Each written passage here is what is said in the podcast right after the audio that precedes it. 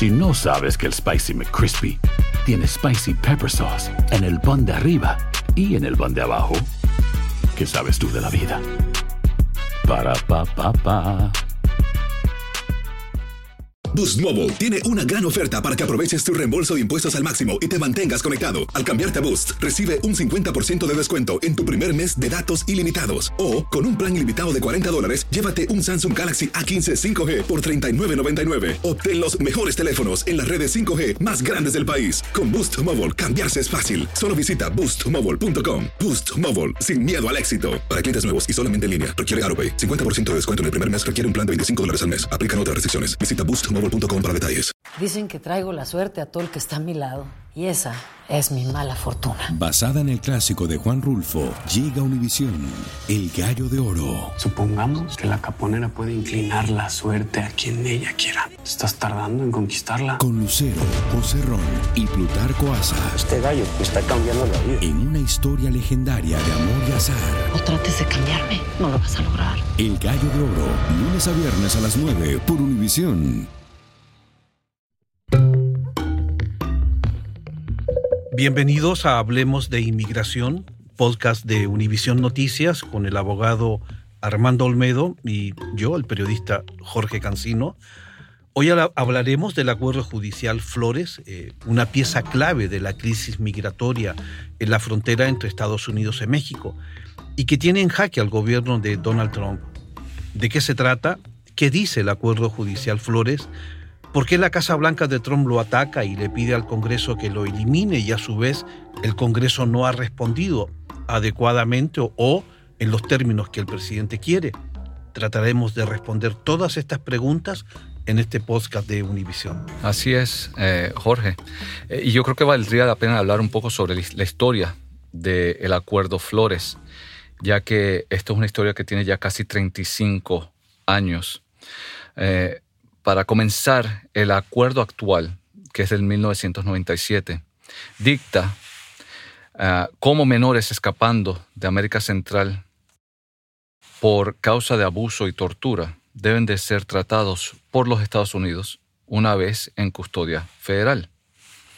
Eh, y requiere que el gobierno los mantenga en facilidades seguras y sanitarias y que se les otorgue audiencias de finanzas. En 1997 y tras 12 años de litigios, se alcanzó la liquidación del acuerdo que obligó al gobierno a revisar sus políticas de detención de menores en la frontera, a crear entornos menos restrictivos y también a implementar estándares apropiados. O sea, Armando, como un resumen a este, a este inicio, el acuerdo Flores es lo que determina de qué manera el gobierno debe tratar a las personas, sobre todo menores, que detienen en la frontera. ¿Es correcto? Eso es así es así.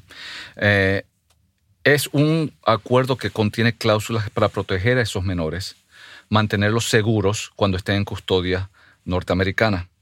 Eh, y habla sobre el bienestar de cómo se deben de mantener las, las, los centros de detención, los o sea, los centros donde están ellos eh, mantenidos en lo que esperan a que un familiar los pida y los saque de, de detención. Ahora, para poder enderezar un poquito esto y que sea más claro, Flores, vayamos un poquito a explicar qué significa el acuerdo Flores, de dónde viene el nombre Flores. Bueno, comencemos. Eh, eh, eh, la historia es muy interesante, la del acuerdo Flores. Esto comenzó en el 1985 y comenzó a base de una muchacha que se llamaba Jenny Flores, que, Jenny Lisette Flores. Y fue una muchacha centroamericana eh, recordemos que en los 80 había mucho problema de guerra civil en, El Salvador. Chiquita salvadoreña de 15 años llegó a Estados Unidos y estuvo en detención. En aquellos tiempos, lo que era el Servicio de Inmigración, el INS, que ya no existe, decía y tenía por regla de que cuando llega un menor a los Estados Unidos, ese menor no puede ser soltado o a cualquier persona, tiene que ser un pariente inmediato. Esta muchacha no tenía a alguien en los Estados Unidos que era pariente inmediato, tenía, si no me equivoco, una tía. Y la tía quería que le soltaran a la muchacha a ella para que ella la pueda cuidar. El gobierno decía que no. Ahora, eh, un abogado se enteró de esto, eh, de apellido Holguín, eh, y él demandó al gobierno porque él hizo una investigación de cómo estaban siendo estos niños detenidos por el gobierno federal. En el caso de esta muchacha es un caso muy interesante porque no era ni un centro de detención particular, era en un motel eh, que lo tenían encercado, eh, un motel en forma, si no me equivoco, de una forma de U, con una piscina en el medio. El gobierno vació la piscina y en cada habitación tenía a cuatro personas y eso incluía hombres, mujeres y menores. Eh, a esos niños, si eran niños o a todos los que estaban ahí, todos los días los, le, le, quitaban la ropa, los eh, examinaban, eh, las condiciones eran pésimas, no había manera de salvaguardar a, los menores de adultos no relacionados con ellos. Y eso llevó a, a que este hombre le metiera, este abogado Holguín, eh, demandar al gobierno federal. O sea, no había un procedimiento, no existía en ese entonces un protocolo de cómo el gobierno tenía que actuar, sobre todo con niños migrantes que llegaban a Estados Unidos huyendo de sus países. Para nada. Ya esta niña, Lisette Flores, Jenny Lisette Flores, se cometieron graves abusos a su persona que se puso en duda entonces si ella tenía o no tenía derechos aquí en Estados Unidos bajo la, la constitución. Eso es así. Entonces este abogado lo que hace, presenta una demanda para exigir no solo derechos para esta niña, sino para todos los niños migrantes indocumentados que llegaran a Estados Unidos en busca de asilo. Eso es así. Él, eh, con el Centro de Derechos Humanos y Derecho Constitucional, o sea, the Center for Human Rights and Constitutional Law, demandaron al gobierno federal eh, y crearon una acción de clase, lo que se llama una class action en inglés, donde sí era para proteger a todos los niños en, condiciones similares a la de Jenny Flores. Esa demanda se presentó frente a aquel procurador de, los Estados Unidos, Ed Meese, o sea que estamos ya hablando 35 años atrás de la administración de Reagan. Eh, eso pasó por, por, varios tribunales federales. Eh, cuando llegamos a la administración de Clinton, o sea, el caso se convirtió en Flores contra Reno y llegó al Tribunal Supremo de los Estados Unidos.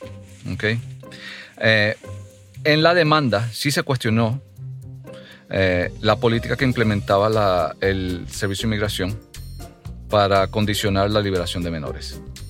Y como tú ya mencionaste, se estaba cuestionando si hay un derecho constitucional, si esos niños indocumentados tienen derecho constitucional para ser puestos en libertad. Eh, interesantemente, el Tribunal Federal de los Estados Unidos, la Corte Suprema, en un voto de 7 a 2, eh, emitió una orden a favor del gobierno, diciendo de que sí el gobierno estaba dentro de sus eh, parámetros para limitar la liberación de niños a personas que no sean parientes inmediatos. Eso estamos hablando ya en el 93 avancemos unos cuantos años. Ya eh, eso fue al principio de la administración de, Clinton. Ya llegando al final de la administración, en 1998, con la que era la comisionada del INS Doris Meissner, llegaron a este acuerdo que se llama el Acuerdo Flores. Eh, y a base de este acuerdo es que se implementaron ciertos parámetros, protocolos para la sanidad eh, y el mantengo de estos niños cuando estén en, bajo el gobierno federal y la liberación de estos niños a ciertas personas. Eh, en otras palabras, permitió un ranking de parientes para permitir la reunificación familiar. Eh, y el gobierno federal, junto con esta, esta, los demandantes, acordaron que iban a hacer el esfuerzo de tratar de liberar a estos niños lo más rápido posible entendiendo de que la base de este acuerdo es que el gobierno no puede privar de libertad a menores de edad, pero en ciertos rangos las personas podían ser entregadas a familiares inmediatos o familiares no tan inmediatos y quedaba la gran duda entonces qué hacer con los menores no acompañados, que en aquel tiempo no se hablaba todavía de menores no acompañados, sino chicos que no tenían quien se hiciera cargo de ellos y el Estado entonces asumía. Y el, y el, y el, acuerdo creó también una situación en la cual, a través de la cual se le permite una audiencia a un juez federal, a un juez de inmigración y una libertad bajo fianza. Que ese es el segundo punto clave de este Importantísimo. Es decir, establece la los, los tribunales de justicia que los menores no pueden ser deportados automáticamente e inmediatamente, sino que deben pasar por un juez de inmigración para que sea este quien decida su futuro o su permanencia en Estados Unidos. Eso es así. Eso es así. Y, interesantemente, eso entonces, e, ese fue el acuerdo, esa es la base de todo lo que se discute ahora del acuerdo Flores. Ahora han habido varios cambios muy importantes desde el 1998 al 2019 eh, que deberíamos hablar. El primero fue, es relacionado a los ataques terroristas del 2011. Eh, la administración de George Bush en el 2002 creó el Departamento de Seguridad de la Nación, the Department of Homeland Security. Y, bajo, y al, crear esa institución, dejó de existir el, Servicio de Inmigración antiguo, el INS. Y eh, a, base de la creación del Departamento de Seguridad Nacional, ahora eh, lo que el DHS, a través de su el Servicio de Inmigración lo que se el UCIS, ICE y Customs and Border Protection controlan el ingreso, la detención de personas y ahora el, departamento de, eh, que se llama el HHS, eh, que es Health and Human Services, Servicios de, Hacienda y Salud, es el que se responsabiliza del mantengo y el cuidado de estos niños mientras estén en detención, eh, y, detención federal. Es decir, todo el proceso que se hacía bajo la instrucción o la orden o el cuidado del Departamento de Justicia, sale de esa jurisdicción y entra a verse todo como un problema de seguridad nacional. Eso es así.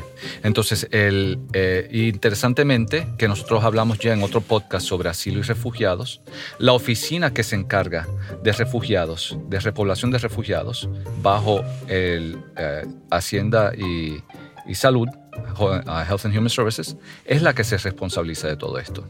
Y esos son los que eh, les recibieron la orden de específicamente cuando llega un niño no acompañado, indocumentado, de encargarse de buscar a los parientes más cercanos, asegurarse de que ese niño esté o niña esté bien cuidado mientras esté en manos federales y asegurarse de que ese niño termine con, si es posible, con un familiar, un pariente que ya esté en los Estados Unidos. Y el punto clave entonces es el cumplimiento de aquella parte del acuerdo que le ordena al gobierno velar por su seguridad, por su tranquilidad, por sus cuidados y también la proveerles a todos estos niños el consejo, eh, no el, tanto el consejo Armando, sino que la posibilidad de que estos niños tengan el derecho de poder contactarse con un abogado para que entonces preparar sus casos de asilo o que tengan una orientación legal adecuada y defender sus permanencias en el país. Todo eso es parte del acuerdo también. Es parte del acuerdo. Pero hay, un punto clave en todo esto que también determinó la, cantidad de tiempo que el menor debe o puede estar detenido o privado de libertad por el gobierno, que es lo que se habla de estos 20 días. Sí. ¿Cuándo, surge esto? Bueno, eh, eh, antes, de, antes de llegar a eso, yo creo que es importante hablar de, otro, otro cambio muy importante, que fue que en el 2008 el Congreso, no estamos hablando ahora de una orden ejecutiva ni de una regla ejecutiva, administrativa, estamos hablando del Congreso, aprobó, eh, y en inglés se llama the William Wilberforce Trafficking Victims Protection Reauthorization Act. Eh, esa es una ley de protección de tráfico humano que prohíbe la deportación acelerada de menores de países no fronterizos. En otras palabras, eh, a muchos de los chiquitos centroamericanos, El Salvador, Guatemala, Honduras, llegaron a ser protegidos de una deportación acelerada. Eso, o sea, e, es, es, importante porque ahí ya se codificó por ley federal ciertos aspectos del Acuerdo Flores. del trato que le deben dar.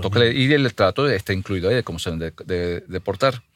Ahora, en el 2014, como tú te recuerdas que tuvimos con una, una supuesta crisis migratoria bajo Obama. Bueno, fue cuando comenzó la cuando Comenzó la, crisis, bueno, cuando comenzó, eh, que había, eh, que, y, él fue el que creó, bajo Obama se crearon los centros de detención estos para las familias y los niños. Correcto.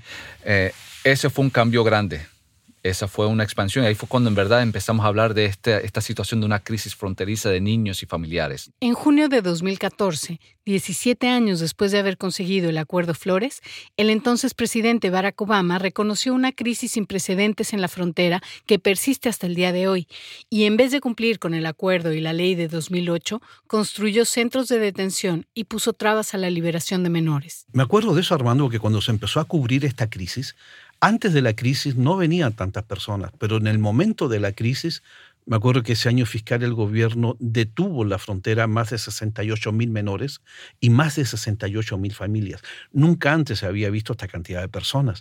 Pero eso evidenció varias cosas. Uno, que el gobierno no tenía capacidad de respuesta ni para detener, no tenía centros de detención, ni tampoco para procesar a las personas, ni tampoco para ejecutar los procesos de deportación y de asilo de tantas personas.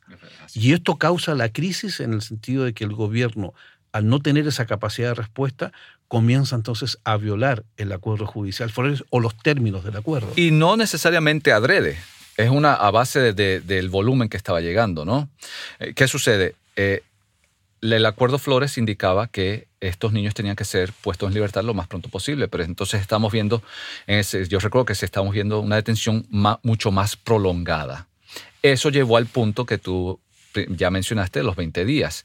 Esto llevó a, un, a que abogados y grupos de defensa de inmigrantes llevaran demandas frente, en este caso, el, circuito noveno, que es el de San Francisco, en California, eh, y una jueza de circuito ahí emitió una orden diciendo de que, primero que nada, como los niños estaban siendo detenidos, no era ni sano ni seguro, primero, y que las detenciones estaban, eh, eran muy largas. Y puso un plazo de 20 días, indicando de que ustedes, el gobierno federal, ustedes, HHS, que se responsabiliza de esto, tienen que asegurarse que estos niños, dentro de 20 días, ya sean conectados con un familiar inmediato si es que existe uno en los Estados Unidos. E incluso la jueza que es Dolly G de California le puso no solo ese plazo de máximo de detención, sino que también le exigió al gobierno que en una fecha determinada, que si no me equivoco fue el, el mes de octubre del año 2015, el gobierno debía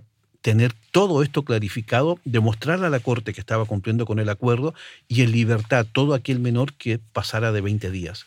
Es así. Y no lo hizo. El gobierno no, respondió, se fue a apelaciones y todo esto, pero ese acuerdo sigue vigente. Sigue vigente y, es más, eh, durante el verano, esto ya llegó a, la Corte de Apelación del Nuevo Circuito, la cual apoyó a, la jueza de, circuito, indicando de que sí, los niños detenidos en, una en la frontera tienen que tener cama, comida, jabón, pasta de diente.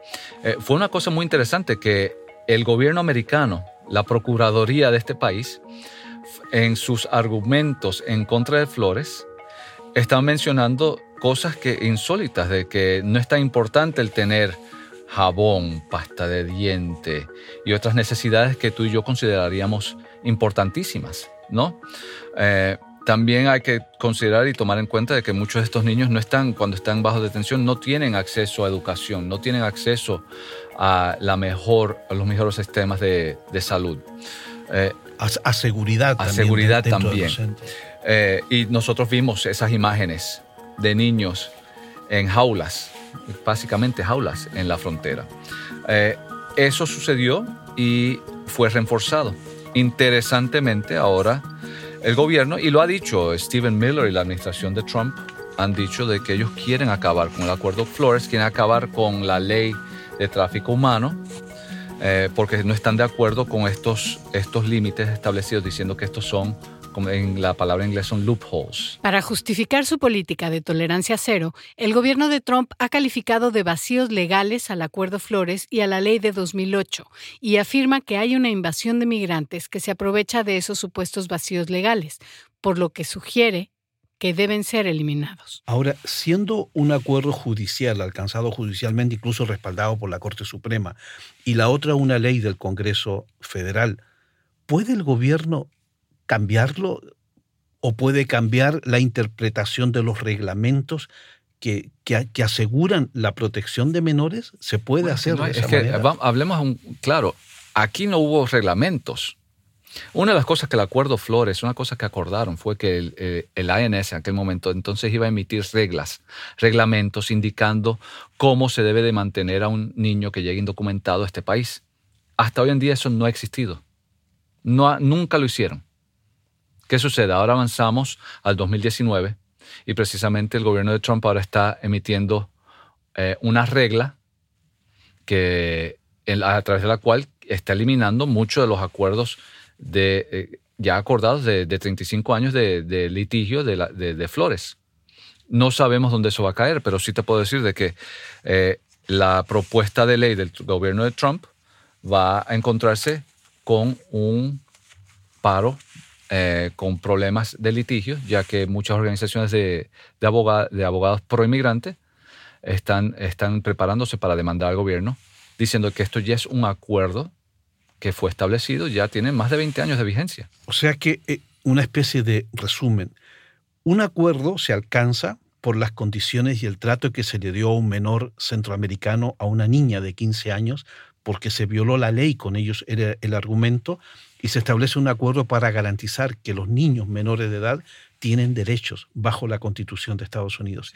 Y el acuerdo establece, uno, cómo, cuánto tiempo o si pueden pasar, estar detenidos, la manera en que deben ser procesados, la manera en que deben ser cuidados y la manera en que debe avanzar su proceso migratorio en el país. Y esto va a ser un tema que va a permanecer en la discusión ahora que estaremos entrando en campaña electoral presidencial eh, eh, y, federal, eh, senadores, etc. Y este gobierno ahora, 35 años después, lo que quiere hacer es determinar el gobierno y no el acuerdo, ni las cortes, ni el Congreso, el tiempo en que las personas van a estar detenidas, que ahora el gobierno amenaza con que sea indefinido. Hasta que, el, hasta que se termine el procedimiento inmigratorio, o sea, el proceso de, ese asilo o la razón por la cual la familia y eso puede durar, puede ser unos meses, o puede, puede tomar un año, puede tomar cuatro años. Ahora, el gobierno puede hacer todo esto, tiene la libertad, el Ejecutivo, de cambiar, uno, el tiempo de permanencia en un centro de detención. Dos, las condiciones en un centro de detención. Tres,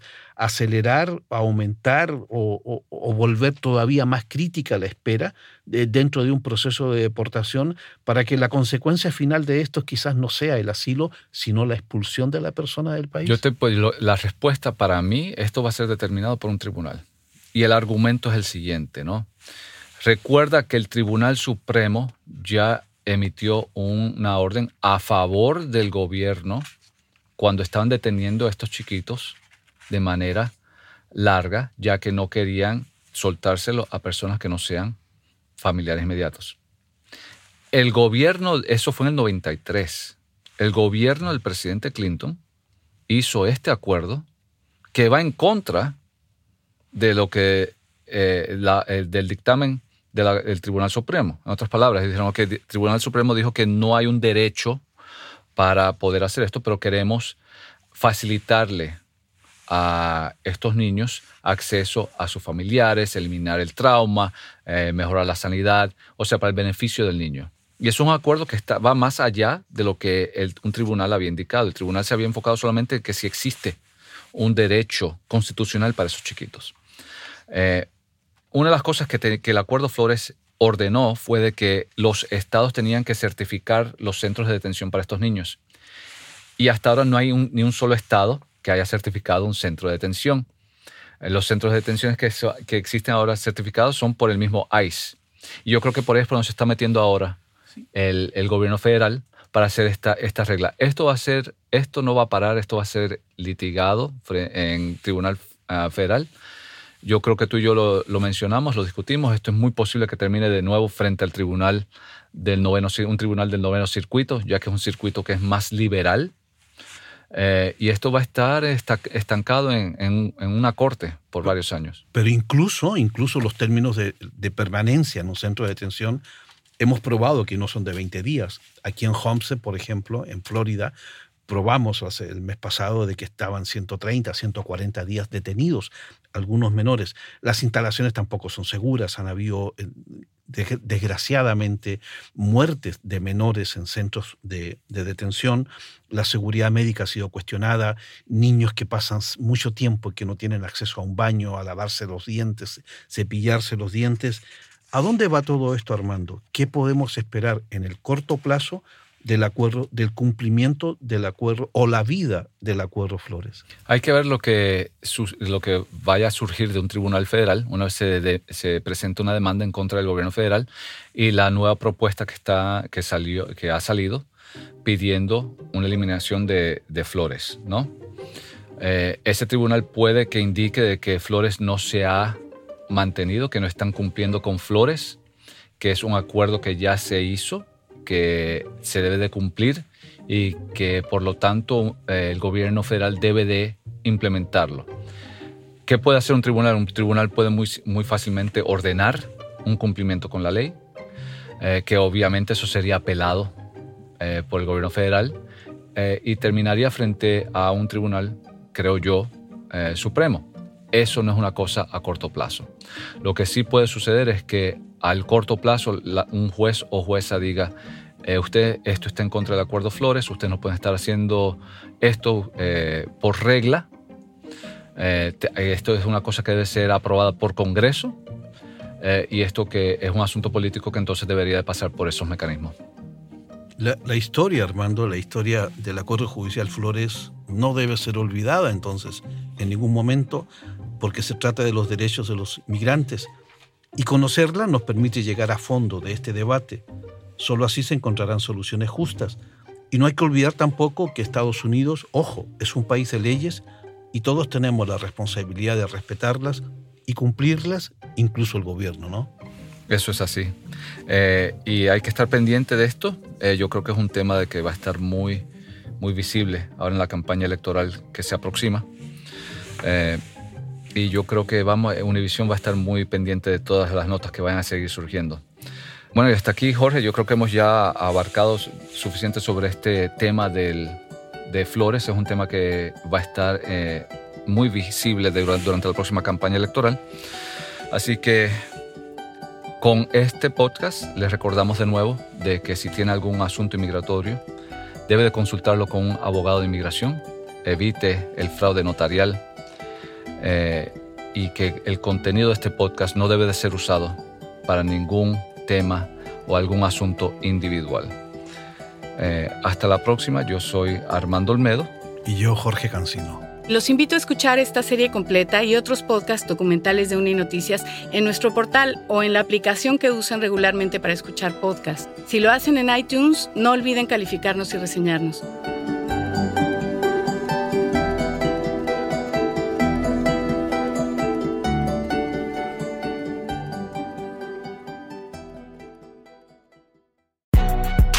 Si no sabes que el Spicy McCrispy tiene Spicy Pepper Sauce en el pan de arriba y en el pan de abajo, ¿qué sabes tú de la vida? Para, pa, pa, pa. Boost Mobile tiene una gran oferta para que aproveches tu reembolso de impuestos al máximo y te mantengas conectado. Al cambiarte a Boost, recibe un 50% de descuento en tu primer mes de datos ilimitados. O, con un plan ilimitado de 40 dólares, llévate un Samsung Galaxy A15 5G por $39.99. Obtén los mejores teléfonos en las redes 5G más grandes del país. Con Boost Mobile, cambiarse es fácil. Solo visita boostmobile.com. Boost Mobile, sin miedo al éxito. Para clientes nuevos y solamente en línea, requiere AroPay. 50% de descuento en el primer mes requiere un plan de 25 dólares al mes. Aplican otras restricciones. Visita Boost para detalles.